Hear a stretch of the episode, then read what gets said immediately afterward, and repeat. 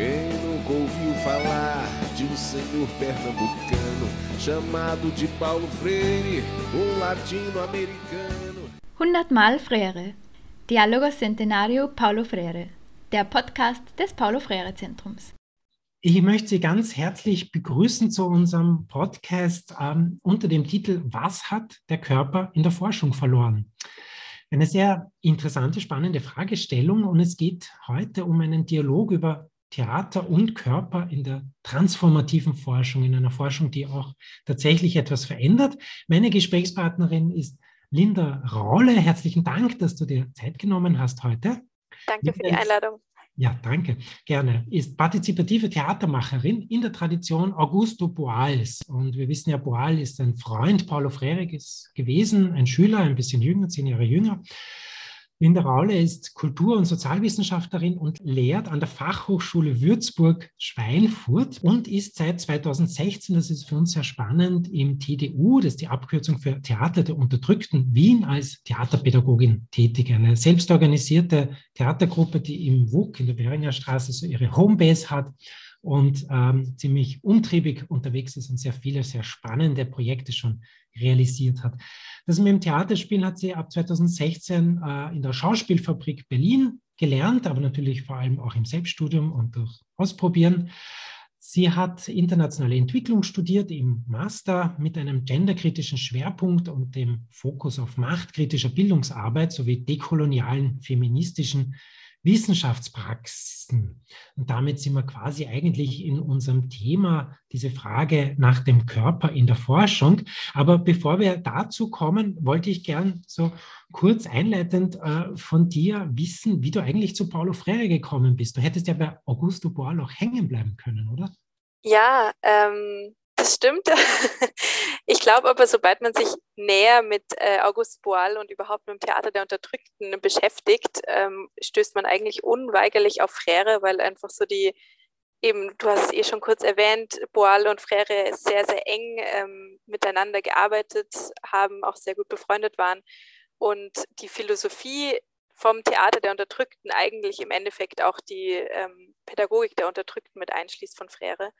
Und ich bin tatsächlich erst 2016 auch aufs Theater der Unterdrückten als ähm, Philosophie, als Methode, als Lebensform gestoßen und war da total erstaunt. Es hat sich eine riesige Welt für mich eröffnet, was eigentlich, ähm, was mit Theater eigentlich alles auch möglich ist. Und das hat mich so fasziniert, dass ich da dann gleich auch ähm, viel gelesen habe, tiefer reingegangen bin, ausprobiert habe und dadurch auch dann auf Frere gestoßen bin und die Pädagogik der Unterdrückten. Sehr schön und eine wunderbare Lektüre unternommen hast.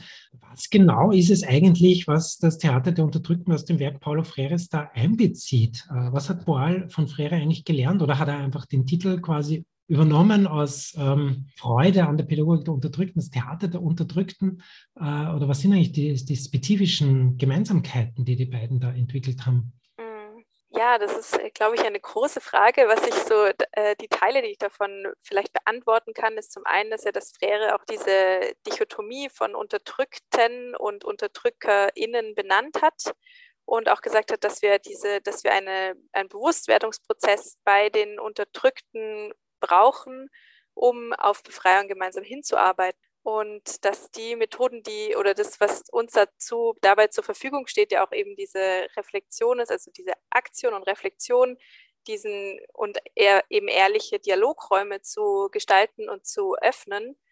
Und ich würde sagen, im Theater der Unterdrückten passiert genau das. Also es wird diese Aktion und Reflexion wird eigentlich direkt umgesetzt. Also in, in dieser Theaterarbeit, in diesem körperlich aktiv werden, indem ähm, das Zuschauende keine Zuschauenden bleiben, sondern ähm, von ihrer passiven Position zu aktiven Mithandelnden in gewissen Situationen werden.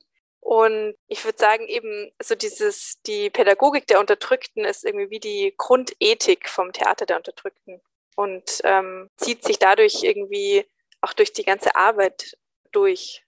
Grundethik, die eine Leitlinie gibt. Äh, du hast den ehrlichen äh, Dialog äh, erwähnt und dass es um Aktion und Reflexion auch im Theater der Unterdrückten geht. Da kommen wir dann schon zur Wissenschaft. Ähm, Forschen ist ja eigentlich eine ja, vielleicht eine Aktivitätsform, insofern schon Aktion, aber doch die wesentlich auf Reflexion zielt, auf ähm, sozusagen das Widerspiegeln der Welt, transformieren in Texte, in, in publikationsfähiges Material. Äh, das klingt zunächst einmal und vor allem, wenn wir jetzt sozusagen in die konventionellere Forschung schauen und das, was in Wissenschaftsjournalen oder Wissenschaftszeitschriften so ähm, wir kennen sich aktuell Forschung zu, zu Covid und äh, Präparaten gegen Corona-Erkrankungen, äh, Impfungen etc. Ähm, was hat denn das mit Theater zu tun, um Gottes Willen? Ähm, also, dass man über den Körper forschen kann, ja, apropos Corona, das kann man sich ja noch vorstellen, aber Theater mit, wo der Körper eine Rolle spielt als Akteur, und das hast du ja auch so betont aus dem boalischen Denken, äh, wie kann man mit Theatermethoden denn forschen und etwas zum besseren Verstehen der Welt beitragen? Hm. Also ich würde sagen, eins der, der wichtigsten Grundsätze dafür ist einfach, den Körper als ein Ort des Wissens zu verstehen. Ähm, und das ist auch vielleicht eine meiner größten Kritikpunkte oder auch, also nicht nur meiner, sondern viele andere Denker und Denkerinnen, äh, die das auch vertreten, gerade aus feministischer und dekolonialer Perspektive, ist ähm, zu sagen, körperliches Wissen und emotionales Wissen ist eigentlich Wissen, das abgewertet wird und wurde in ähm, traditioneller Wissenschaft. Und eben gerade basierend auf dieser Dichotomie zwischen Geist und Körper und ähm, rationalem Denken, emotionalem Denken, ähm, einfach eine Hierarchie besteht, die unbedingt aufgebrochen werden muss. Und im Theater ist der Körper einfach ein, das, das Hauptsprachmittel. Also der Körper wird durch seinen Ausdruck, durch die Formen und Bilder und Bewegungen, die wir gemeinsam machen können, eigentlich zu einem Sprachmittel und ähm, ist deswegen auch für die, ja, für die Forschung extrem wichtig. Ähm, und ich habe mich in meiner Masterarbeit auf ähm, Theateraktionsforschung, also partizipative Theateraktionsforschung fokussiert, wo es wirklich darum geht, eben dieses Sprachmittel Theater zu nutzen als Forschungsmethode, indem wir gemeinsam im Raum sind, gemeinsam mit unserem Körper im Raum sind und uns begegnen. Linda Raule, partizipative Theatermacherin in der Tradition Augusto Bois, ist heute zu Gast in diesem Podcast. Linda, hast du da ein konkretes Beispiel? Du hast jetzt eine Masterarbeit erwähnt. Da gab es ein, ein, quasi ein Forschungs- oder ein Theaterprojekt im Hintergrund, glaube ich. Kannst du uns da ein bisschen Einblicke geben, dass man sich das konkret vorstellen kann? Also da gibt es irgendwie einen Saal und eine Bühne und Scheinwerfer und was, was spielt sich da ab? Genau, also ähm, die Forschung an sich hat eigentlich tatsächlich vor den Scheinwerfern und der Bühne stattgefunden. Ich habe mit ähm, einer Kollegin zusammen, mit Sophie Baumgartner, gemeinsam ein ähm, Theaterprojekt im Saale für All, also im Jugendzentrum Saale für alle gemacht. Dort haben wir drei Monate lang wöchentlich mit äh, jungen oder mit Mädchen und jungen Frauen ähm, Theater gemacht, beziehungsweise wirklich Theater der Unterdrückten gemacht und haben gemeinsam geforscht und einen gemeinsamen Forschungsraum eröffnet. Und wie man sich das vorstellen kann, vielleicht darf dazu erstmal noch als Hintergrund, ähm, wir sind davon aus oder wir gehen davon aus und auch Augusto Boal geht davon aus, dass unsere Körper ganz, ganz viel Wissen vereinen in, also unsere Körper tragen ganz viel Wissen über soziale Situationen, über Machthierarchien in der Gesellschaft in uns und wir haben eigentlich gelernt, uns automatisch auf äh, solche Situationen zu reagieren, einfach weil unser Körper auch sozialisiert wurde, auch lernt ähm, umzugehen und auch ganz klassische Bewegungen automatisch immer wiederholt und somit auch ähm, auf Situationen ähnlich reagiert. Und das zieht, also dieses Wissen auch über unsere Position in der Gesellschaft spiegelt sich halt auch in unserem Körper wieder. Also zum Beispiel habe ich als Frau gelernt, vielleicht viel, viel weniger Raum einzunehmen, als ähm, es Männer lernen. Im, und das macht was mit meinem Körper und mit meinem Wissen, was mein, was mein Körper in sich trägt. Also so und, ein raumgreifendes Verhalten von manchen Männern in der U-Bahn, die zum Beispiel ja. irgendwie vier Sitze einnehmen, obwohl sie nur eine Person sind. Ist es das, woran wir denken sollen? Und so ein zurückgehaltenes Mädchen, das also einen halben Sitz nur in Anspruch nimmt, Genau, ich glaube, das sind, das sind, ist natürlich irgendwo auch ein, ein, Klischee, aber es entspricht halt auch vielen Situationen und, und also oft der, der Wahrheit, wie wir uns körperlich ausbreiten, welchen Raum wir uns zugestehen. Und das haben wir auch gelernt. Ähm, und in, in so Theater, also im Theater der Unterdrückten geht es dann einfach auch darum, Situationen aus unserem Leben zu stellen, Situationen, die wir, in denen wir selbst herausgefordert sind, ähm, mit unserem Körper in Form von Statuen darzustellen und zu zeigen und äh, auch intuitiv zu reagieren auf Themen, die wir ansprechen. Also beispielsweise gehen alle durch den Raum und setzen sich mit der Frage auseinander, was ist eigentlich gerade eine extreme Herausforderung für mich in meinem Alltag. Ähm, und Macht das alles zusammen? Ja, äh, genau. Und dann ähm, sagen wir Stopp und alle bleiben stehen und machen einen Freeze in dieser Statue, in der die, die das ausdrückt, was sie, an was sie gedacht haben. Und diese Statue ist schon ganz viel Ausdruck von Wissen über diese Situation. Ähm, ich mache es dann meistens so, dass wir dann mehrere Statuen zu der gleichen Situation, zu dem gleichen Gedanken machen, recht schnell hintereinander, einfach um den Körper ähm, ein bisschen herauszufordern und nicht in einer Klischeehaltung ähm, zu verbleiben. Und in dieser neuen Haltung dann zu fragen, hey, was spürst du, was denkst du in dieser Position, was sind deine Verspannungen, wo, wie, wie drückst du dich aus? Und ähm, auch im Theater der Unterdrückten wird dann der innere Monolog verwendet. Das bedeutet einfach, man spricht so wie ein Gedankenstrom in dieser Position. Und da kommt ganz, ganz viel Wissen raus. Wo befinde ich mich gerade? Was, was, was denke ich? Was macht diese Position mit mir? Und das Ganze verstärkt sich dann natürlich nochmal, wenn man noch eine andere äh, Person dagegenüberstellt. Also wie reagiert eine andere Person auf, auf eine Statue, wo eine Person zusammengekauert da sitzt? Wie kommt die andere Person dazu? Stellt sie sich helfend, helfend dahinter oder geht sie in Konfrontation? Ähm, und auch was sind dann da die Gedanken, die da sind, automatisch aus dieser Position heraus? Ähm, genau. Sichtbar gemacht, also ja. Ja, aufgrund der Körperhaltung, wenn ich das richtig verstehe. Ja. Und sind das dann Gedanken von Individuen und deren biografische Probleme quasi oder ähm, in welcher Relation steht das zu sozialen Fragen und sozialen Prozessen und Auseinandersetzungen? Weil Frere ist ja ein, ein politischer Denker, der soziale Zusammenhänge thematisiert.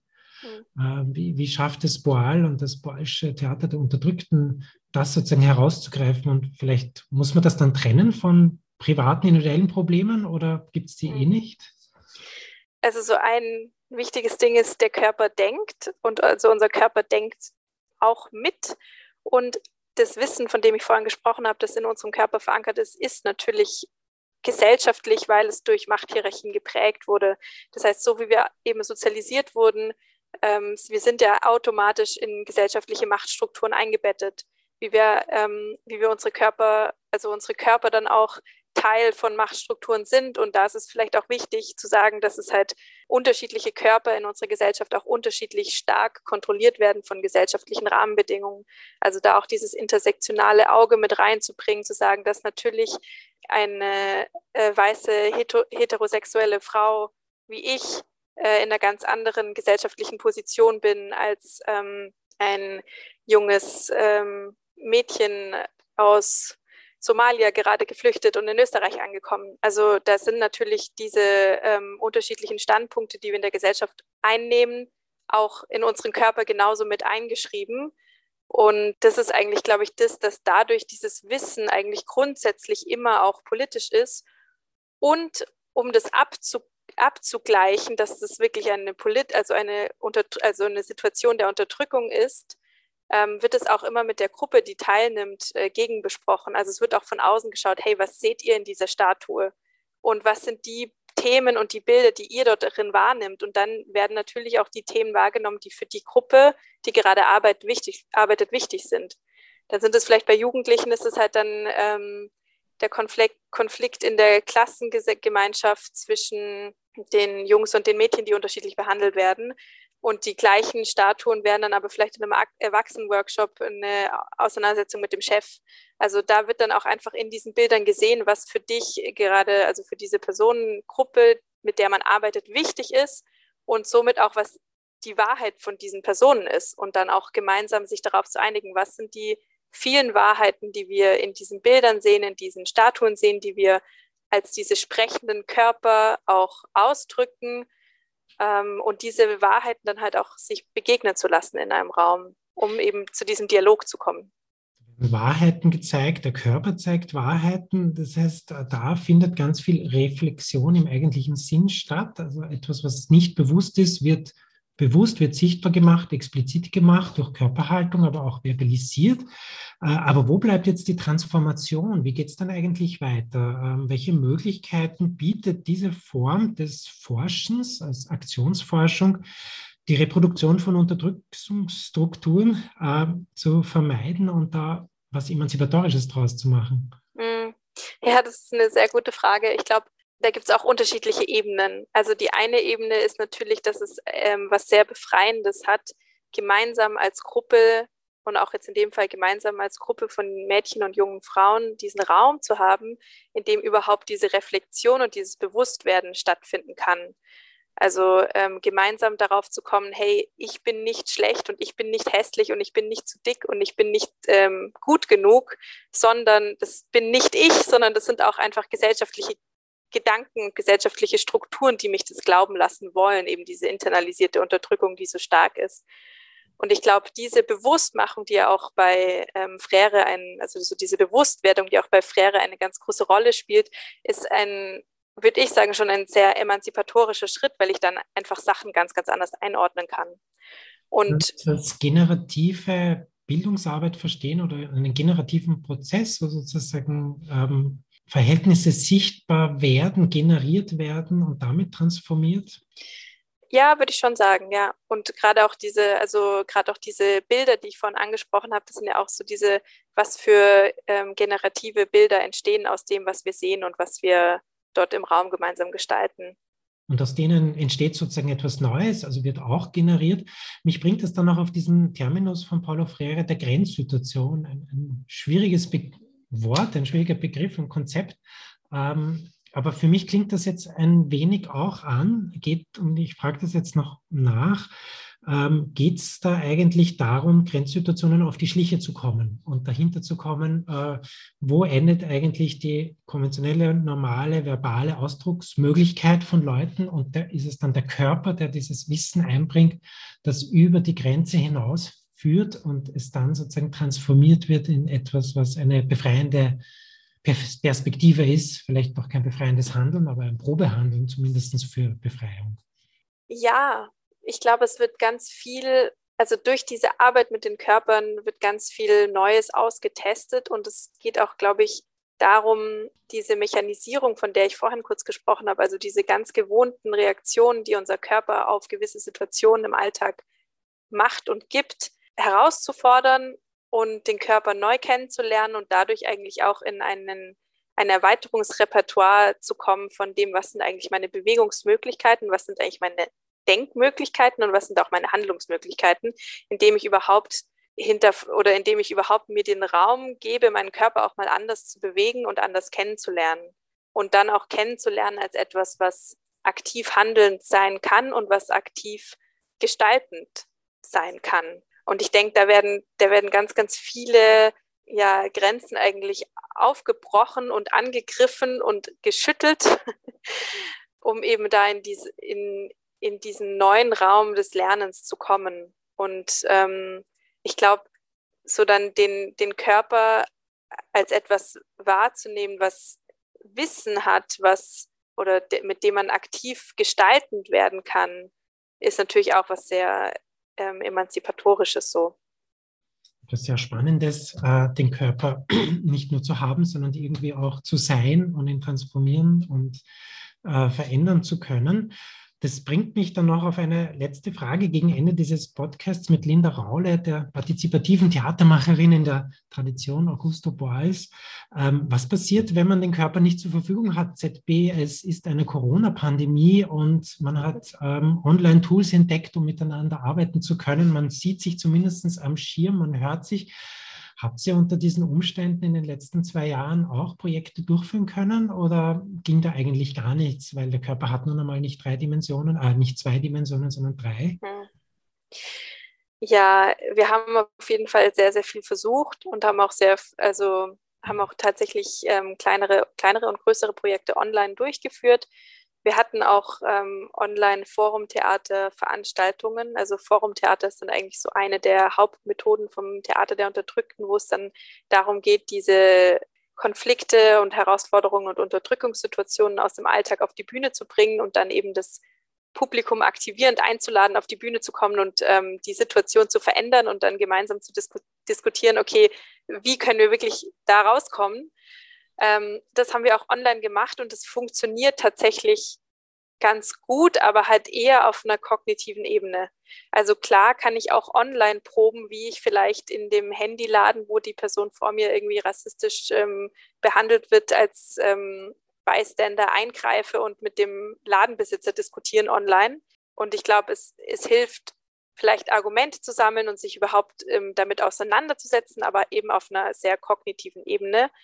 Und ähm, diese Körper, ja, die machen das, glaube ich, ganzheitlich und sind einfach unglaublich wichtig für menschliche Begegnungen und für gemeinsames Menschsein im Raum. Also so diese, die ganze Sprache, die auch der Körper ausdrückt, die fällt irgendwie, würde ich sagen, über, über Zoom und über andere solche digitalien, digitalen Medien weg.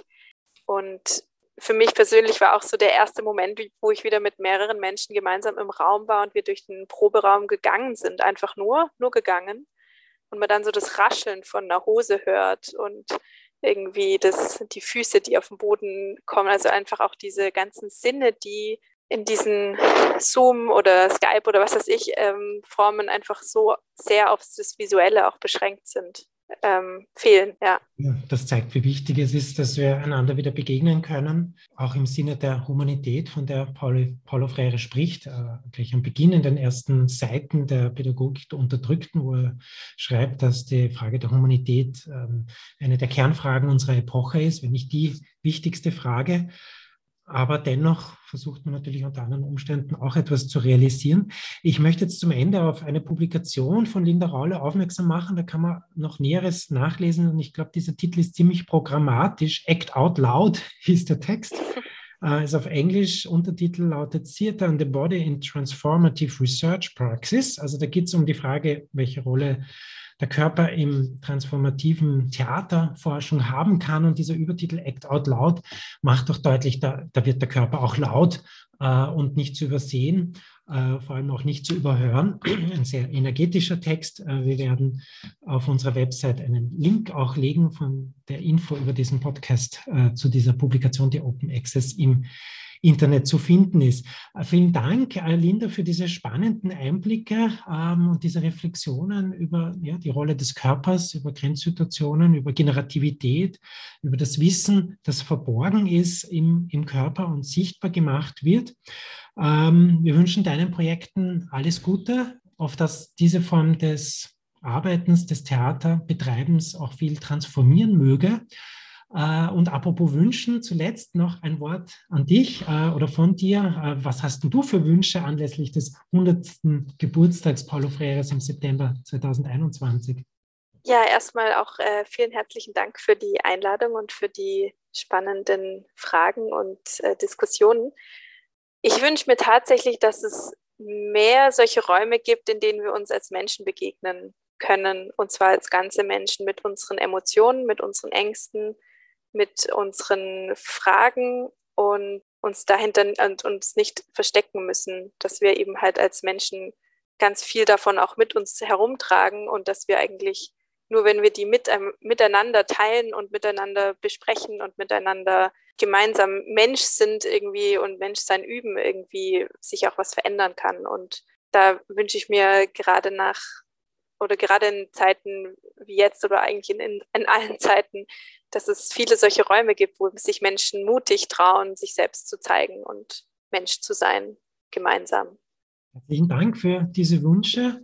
Uh, Viva Paulo Freire kann ich da ähm, ergänzen, diese Räume des Mutes. Uh, ich darf alle Hörerinnen und Hörer einladen zu den weiteren Podcast-Folgen, äh, die auf unserer Website erscheinen werden, wo wir uns mit äh, Fragen von Forschung, Bildung, Politik in der Tradition Paulo Freires auseinandersetzen werden, im Sinne der permanenten Neu- und Reerfindung, der Reinvention von Paulo Freire. Viva Paulo Freire, schönen Abend, guten Morgen, zu welcher Zeit auch immer dieser Podcast gehört werden mag. Ciao, auf Wiederhören.